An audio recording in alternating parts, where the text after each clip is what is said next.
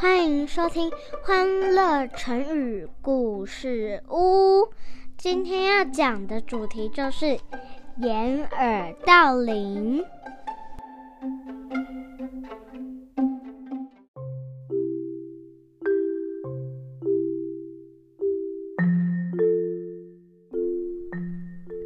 来来来，妈咪要开始说故事喽。很久以前，有一户姓范的人家，范家是当地的贵族，他们家的门十分奢华，而门前还有一个黄金做的钟。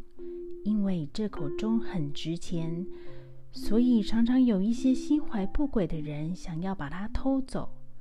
但是只要有人碰到这口钟，钟就会发出叮当的声音，通知门内的警卫出来抓小偷。有一次，有一个小偷想出了一个好办法来偷钟。他想着，之所以警卫会出来抓小偷，是因为听见钟的铃声。那么，我把耳朵捂住，不就听不到钟声了？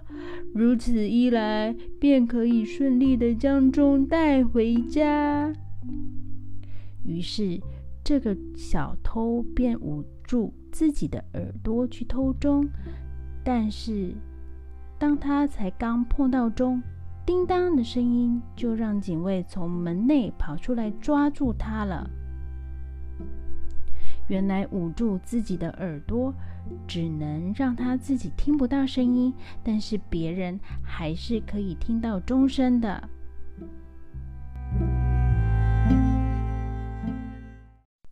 小朋友，掩耳盗铃就是用来比喻人们妄想欺骗别人，但最后却是欺骗自己而已。那蕾蕾，你可以帮我们用掩耳盗铃造句吗？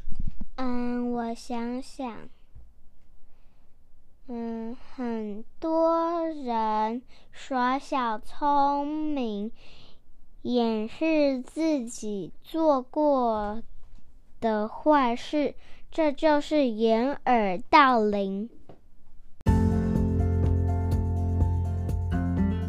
谢谢收听。记得订阅我们，给我们五颗星哦！